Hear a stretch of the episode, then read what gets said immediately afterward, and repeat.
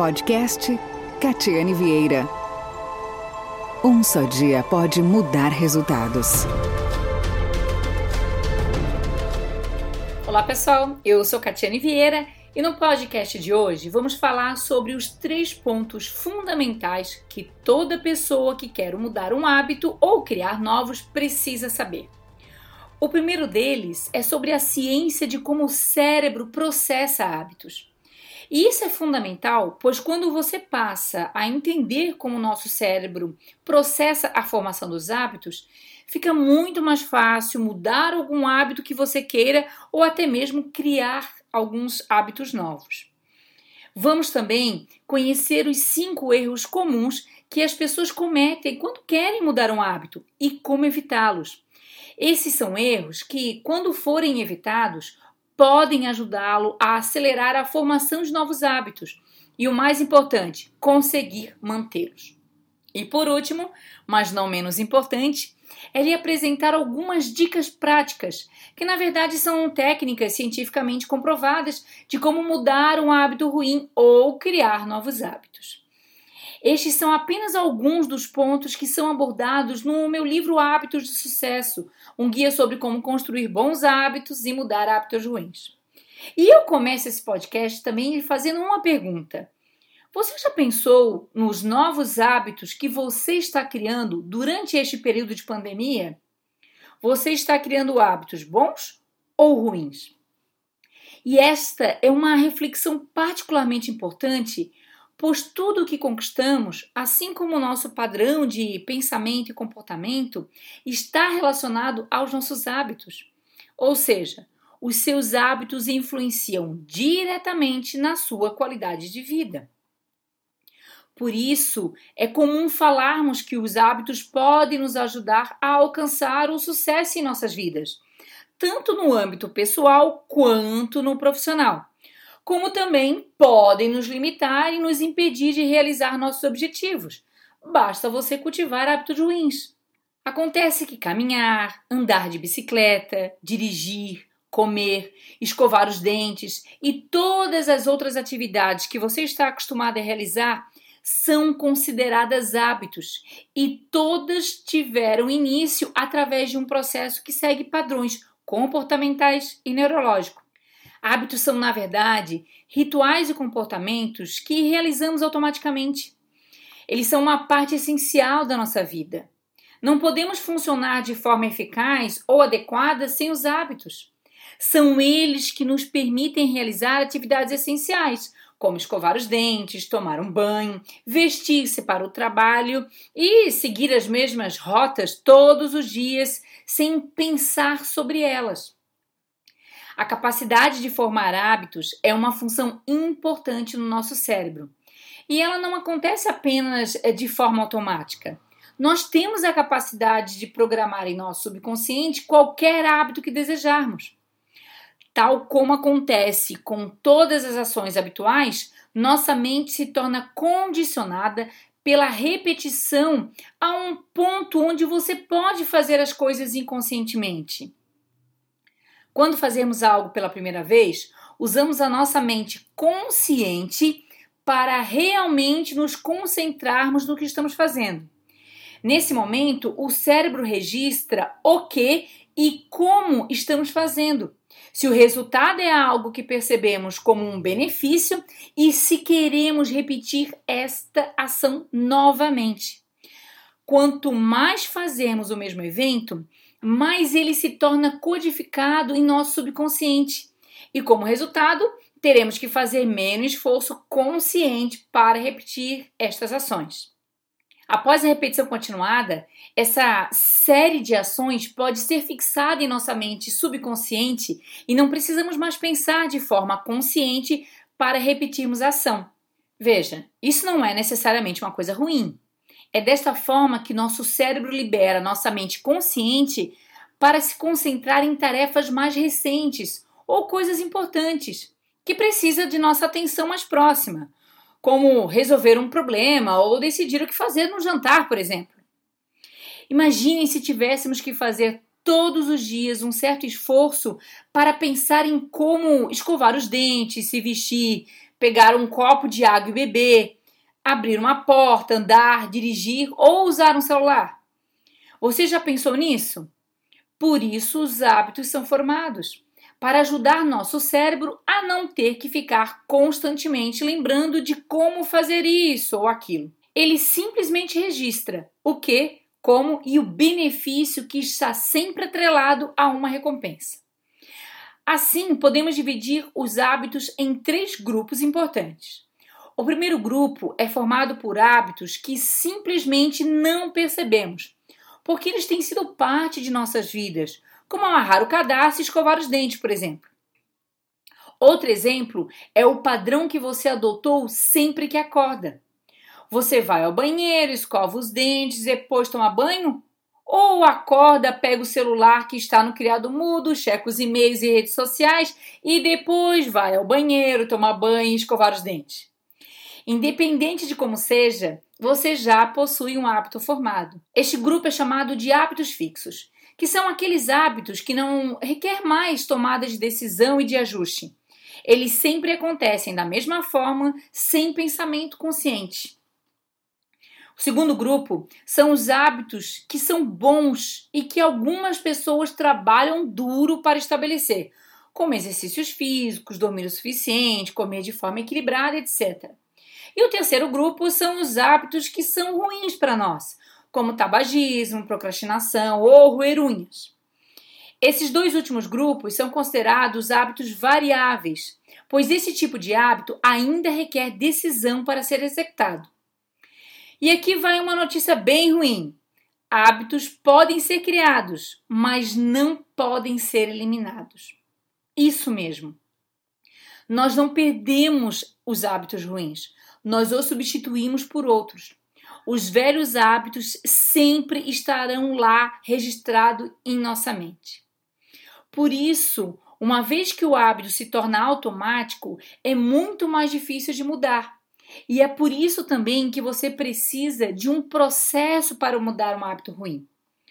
O importante agora é você saber que hábitos podem ser criados e transformados, desde que o seu mecanismo de funcionamento seja corretamente compreendido, o que nos leva ao primeiro ponto deste podcast. Os pesquisadores do MIT descobriram um circuito neurológico simples no núcleo de todo o hábito denominado de loop do hábito e que consiste em três etapas. A primeira etapa deste ciclo é a deixa, que é o gatilho, um evento que gera o impulso para o hábito. A segunda é a rotina, ou seja, o conjunto de atividades que permitem que o hábito seja recebido como tal. A terceira etapa é a recompensa, o incentivo que o cérebro busca e que mantém o hábito. É a recompensa que ajuda seu cérebro a saber se vale a pena memorizar esse ciclo específico para o futuro. Lembra que eu falei que o cérebro registra o o que, o como e o benefício? A recompensa é o benefício. Ao longo do tempo, este processo de deixa, rotina e recompensa, deixa, rotina e recompensa se torna cada vez mais automático. Este ciclo vira um padrão neurológico, nasce um hábito. Caso você queira visualizar esse loop através de uma imagem, acesse meu site e lá no menu Inspire-se, coloque na busca Loop do Hábito. Você encontrará artigos correspondentes que possuem esta imagem. Basta acessar catianevieira.com.br. E para facilitar o entendimento, eu vou descrever como este processo ocorre em um exemplo do cotidiano, aplicando a estrutura para um hábito típico. Primeiro passo: seu telefone toca, é a deixa. Esse é o lembrete que inicia o comportamento. O toque do telefone atua como um gatilho ou sugestão-lhe que lhe diz: atenda o telefone é o gatilho que inicia o comportamento. Passo 2. Você atende o telefone, que é a rotina. Esse é o comportamento real. Quando o telefone toca, você tem o hábito de atendê-lo. Passo 3. Você descobre quem está ligando, é a recompensa. A recompensa é a vantagem adquirida para ter tal comportamento. Nesse caso, a recompensa para completar o hábito era satisfazer a sua curiosidade ou descobrir quem está ligando, ou o que a outra pessoa quer falar com você. O resultado: se a recompensa é positiva, então o ciclo forma um ciclo de feedback positivo, que diz ao seu cérebro: olha, da próxima vez que esse lembrete acontecer, faça a mesma coisa. Isso é, quando o telefone tocar, de novo, atenda. Siga esse mesmo ciclo várias vezes e você vai parar de pensar nisso. O comportamento torna-se um hábito. O telefone toca e você atende. E se o feedback for negativo, assim que você souber quem está ligando, você vai pensar duas vezes se vai atender ou não. Isso acontece muito quando recebemos uma enxurrada de ligações de call center. Após atender muitas ligações, quando o telefone volta a tocar, como você teve recompensas ruins em muitas vezes que atendeu o telefone, seu cérebro automaticamente lhe envia uma mensagem. Ai, só que falta ser call center outra vez. E por isso, às vezes, você nem atende a chamada. Isso lhe soa familiar? Um outro exemplo muito bom que mostra a eficácia desse método está na maior e mais bem-sucedida organização de mudança de hábitos do mundo, os Alcoólicos Anônimos. O famoso grupo de combate ao alcoolismo oferece aos seus membros um programa claro para lidar com os hábitos que geram o consumo de álcool, identificando as deixas e recompensas envolvidas e estimulando novas rotinas. Note ainda que os encontros do AA proporcionam aos seus participantes uma oportunidade de socialização, que é, segundo pesquisas, a recompensa mais buscada por usuários frequentes de álcool.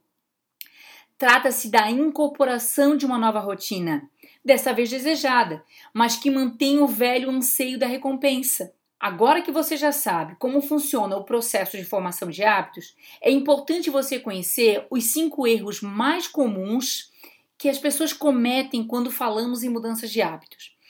Estes, sem dúvidas, são erros que, quando forem evitados, podem ajudá-lo a acelerar a formação de novos hábitos e, o mais importante, conseguir mantê-los. O erro número um: tentar mudar tudo de uma vez. A maioria de nós tem muitas coisas que quer mudar. E quando decidimos que queremos mudar, na maioria das vezes tentamos mudar um monte de coisas de uma vez só. O problema aqui é que tentar mudar muitos hábitos ou criar novos de uma única vez irá dividir seu foco e energia, de modo que você não conseguirá dar a atenção necessária para cada um deles.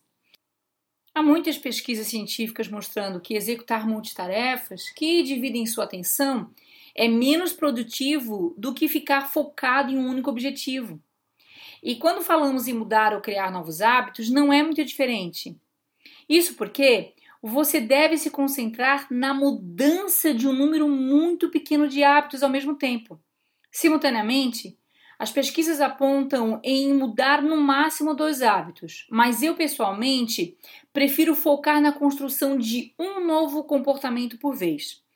Uma vez que o hábito se torna uma rotina, então eu passo para o próximo. Por exemplo, em 2014, quando fui escrever meu primeiro livro, eu passei quatro meses me concentrando em separar no mínimo três horas todos os dias para escrever. Uma vez que senti o hábito como uma rotina, em seguida foquei no meu próximo hábito. Dessa vez, eu passei seis meses com foco no novo hábito, até que se tornou parte do meu estilo de vida, e assim por diante. Erro número dois: começar com um hábito muito grande. Quase todo hábito que você tem, seja ele bom ou ruim, é o resultado de muitas pequenas decisões ao longo do tempo. E se o problema que você está enfrentando agora é o resultado de milhares de pequenas decisões tomadas ao longo dos anos, então não faria sentido que o caminho para mudar de hábitos também ocorra através de milhares de decisões diárias? Pode parecer lógico, Entretanto, facilmente nos esquecemos disso quando queremos fazer uma mudança. Buscar formas fáceis para iniciar um hábito significa que você terá mais chances de conseguir mantê-lo. Por essa razão, uma das melhores coisas que você pode fazer para a construção de um novo comportamento é começar com um pequeno hábito. Se mesmo assim o hábito que você queira mudar seja grande, então divida-o em partes e comece pequeno. Erro número 3: buscar um resultado, não um ritual. Concentre-se no comportamento, não no resultado. Quando você se torna obcecado com a obtenção de um resultado rápido, seu cérebro fica focado em uma única coisa, em como chegar ao seu objetivo. O importante no método de formação de hábitos é perceber que o nosso processo para atingir as metas é tão importante quanto alcançá-las. O desejo de alcançar resultados rapidamente faz você pensar que o resultado é o prêmio. E não é isso. Lembre-se, quando falamos em formação de hábito, estamos falando em repetição. Quanto mais você repetir tal ação, mais forte será o hábito. E aqui vai uma verdade. Tornar-se o tipo de pessoa que você quer se tornar, alguém que vive por um padrão mais forte, alguém que acredita em si, etc., é sobre o processo diário de seguir e não o produto final ao alcançar. E por que isso é verdade? Porque a sua vida hoje é essencialmente a soma de seus hábitos com em forma ou fora de forma você está, um resultado dos seus hábitos. Quão feliz ou infeliz você é, um resultado dos seus hábitos. Quanto bem sucedido ou não você se sente, um resultado dos seus hábitos. O erro mais perigoso que as pessoas fazem é ajustar suas vidas a um evento, uma transformação, um sucesso que querem alcançar, em vez de concentrar-se em seus hábitos e rotinas são os hábitos que transformam comportamentos em hábitos. Se você quer um novo hábito, você tem que se apaixonar por um novo ritual. Erro número 4: não alterar o ambiente. Crie um ambiente que promova bons hábitos. Eu nunca vi uma pessoa consistentemente manter hábitos positivos em um ambiente negativo. E você pode enquadrar esta afirmação em muitas maneiras diferentes. É quase impossível comer alimentos saudáveis o tempo todo se você está constantemente rodeado por alimentos pouco saudáveis. É quase impossível manter-se positivo o tempo todo se você está constantemente cercado por pessoas negativas. É quase impossível concentrar-se em uma única tarefa se você está constantemente sendo bombardeado com mensagens de texto, notificações, e-mails, perguntas e outras distrações digitais. Há pouco eu citei o exemplo do AA, e sobre a forma como eles trabalham, identificando as deixas e recompensas envolvidas e estimulando novas rotinas. Pois então, é quase impossível não beber se você está constantemente rodeado por álcool. E assim por diante. O que raramente as pessoas percebem é que o estilo de vida que elas adotam hoje, todos os seus hábitos, é em grande parte um produto do ambiente em que elas vivem. A única grande alteração que fará com que a mudança do hábito seja mais fácil é realizá-la em um ambiente que é projetado para fazer desse hábito um sucesso. Por exemplo, digamos que você queira reduzir o estresse em sua vida e viver de uma forma mais focada. Agora imagine essa situação. Todas as manhãs o alarme do seu telefone toca. Você pega o telefone, desliga o alarme e imediatamente começa a verificar as mensagens no WhatsApp, checar seus e-mails e redes sociais. Antes mesmo de ter conseguido sair da cama, você já está pensando em uma dúzia de novas informações que você viu. Talvez até nesse momento você já tenha respondido a algumas mensagens no WhatsApp ou e-mail. Também consultou as últimas atualizações do Facebook, Twitter e Instagram. Por isso, essas mensagens e postagens também estão nadando ao redor da sua mente. Você ainda nem trocou de roupa, mas sua mente já está distraída e estressada. Se esta é uma cena que lhe soa familiar e você quer mudar seu hábito, a maneira mais fácil de fazer isso é mudar seu ambiente. Neste caso, não mantenha o telefone em seu quarto. O telefone é o gatilho que dispara o comportamento.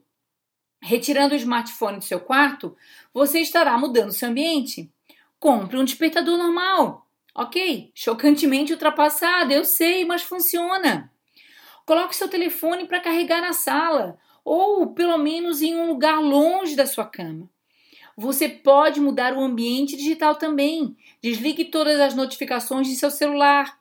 Você pode até mesmo remover seus e-mails e aplicativos de mídias sociais da tela inicial do seu smartphone e escondê-lo em algum lugar no seu telefone. Dificultando o processo, ficará mais fácil resistir. Se o seu ambiente não mudar, você provavelmente não mudará. Erro número 5: acreditar que informação leva ação. Existe um ditado popular conhecido e muito bonito que fala que conhecimento é poder. Mas isso não é verdade. Conhecimento por si só não é e nem gera poder. Conhecimento só é poder quando colocado em prática. Quando isso acontece, gera poder para mudar pensamentos, mentalidade, comportamento, resultados, hábitos, pessoas, cidades, países e até o mundo. Se você deseja gerar poder verdadeiro em sua vida, seja para o que for, adquira conhecimento, mas principalmente coloque-o em prática.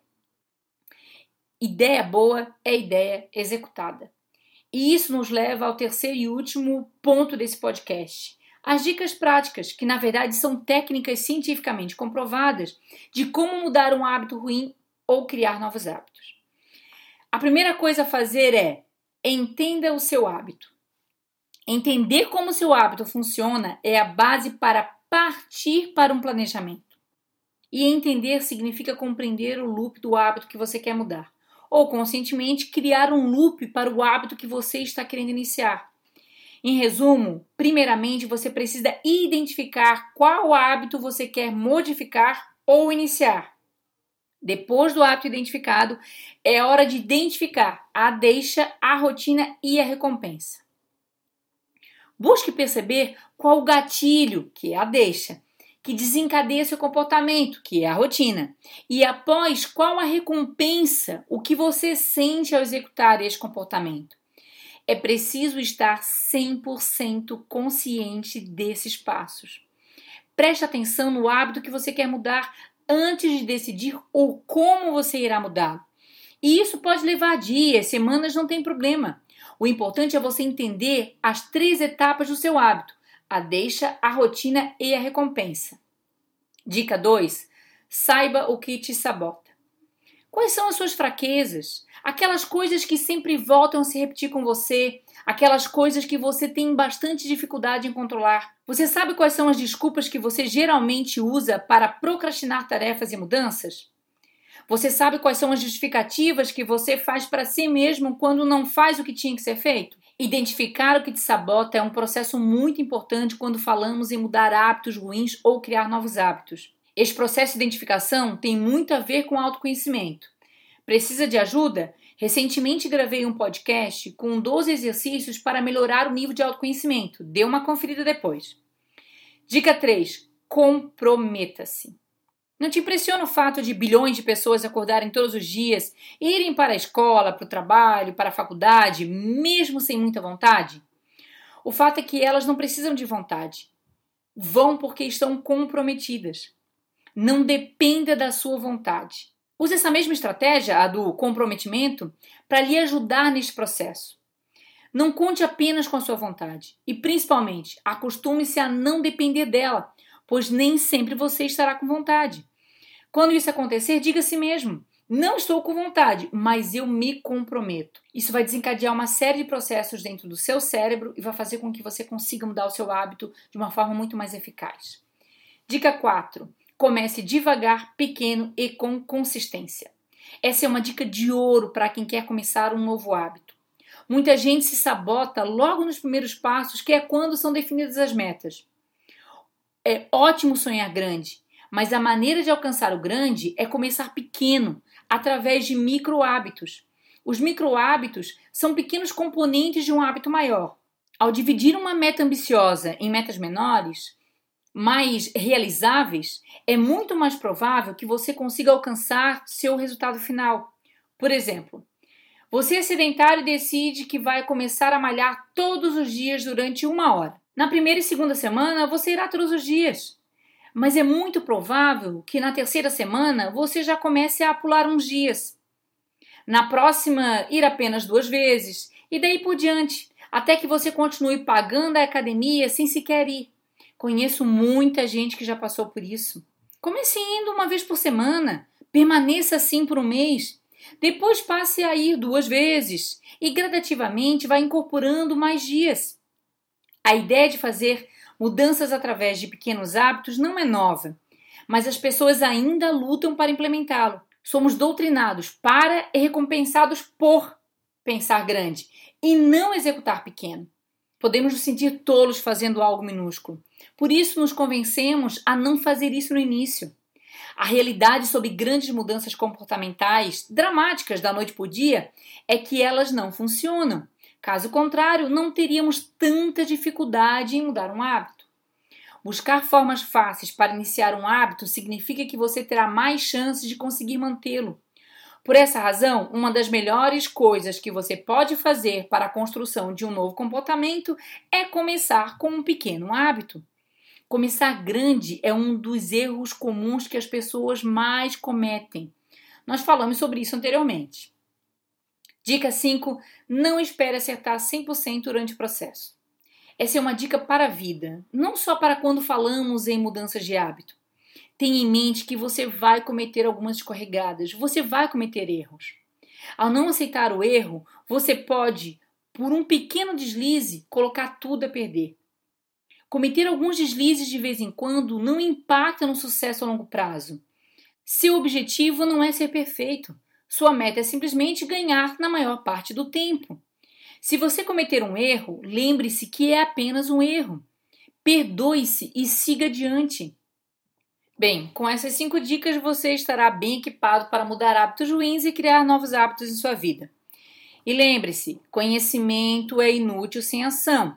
E você já sabe a ciência de como o cérebro processa hábitos, também conhece os cinco erros comuns que as pessoas cometem quando querem mudar um hábito, e por fim, cinco técnicas de como mudar um hábito ruim ou criar novos.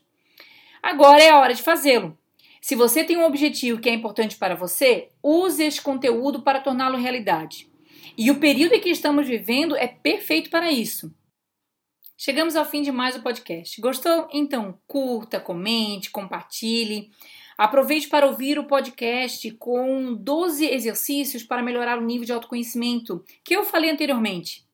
Agora meus podcasts estão disponíveis em plataformas como Spotify, Google Podcast, Apple Podcast, Castbox, entre outros. Busque por Catiane Vieira Oficial. Um grande abraço, até o próximo podcast. Até mais!